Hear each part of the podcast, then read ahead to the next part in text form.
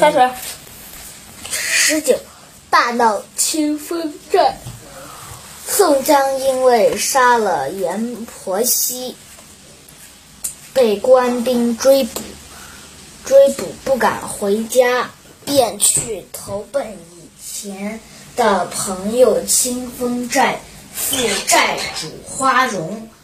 花荣年纪很轻，但武艺武艺高强，武艺高强。一天，这伙计人从山上抢来一个女子。刘高喝问：“你们这家是清风山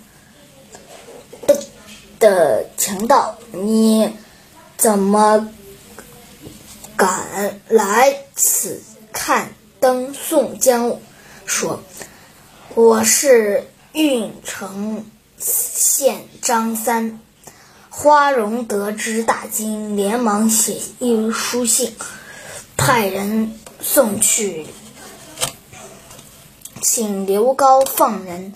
刘高大怒，撕了书信，骂道：“那强盗一招，那到我会放了他。”把来人赶出来，请请信回去表报花荣。花荣大怒，点起几十名军士，骑上马，提了枪，冲进刘高衙门。刘高夫刘高夫妇躲得不知去向。花荣命人救了高，救出宋江，护送回来。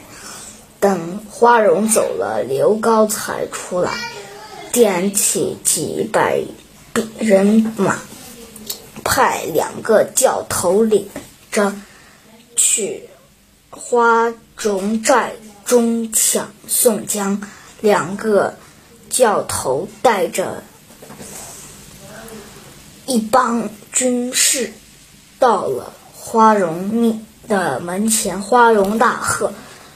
冤有头，债有主，此事与你们当兵的无关。你们两个教头，今天日看看我花之之寨的神箭。先看我射左边门神的古耳朵。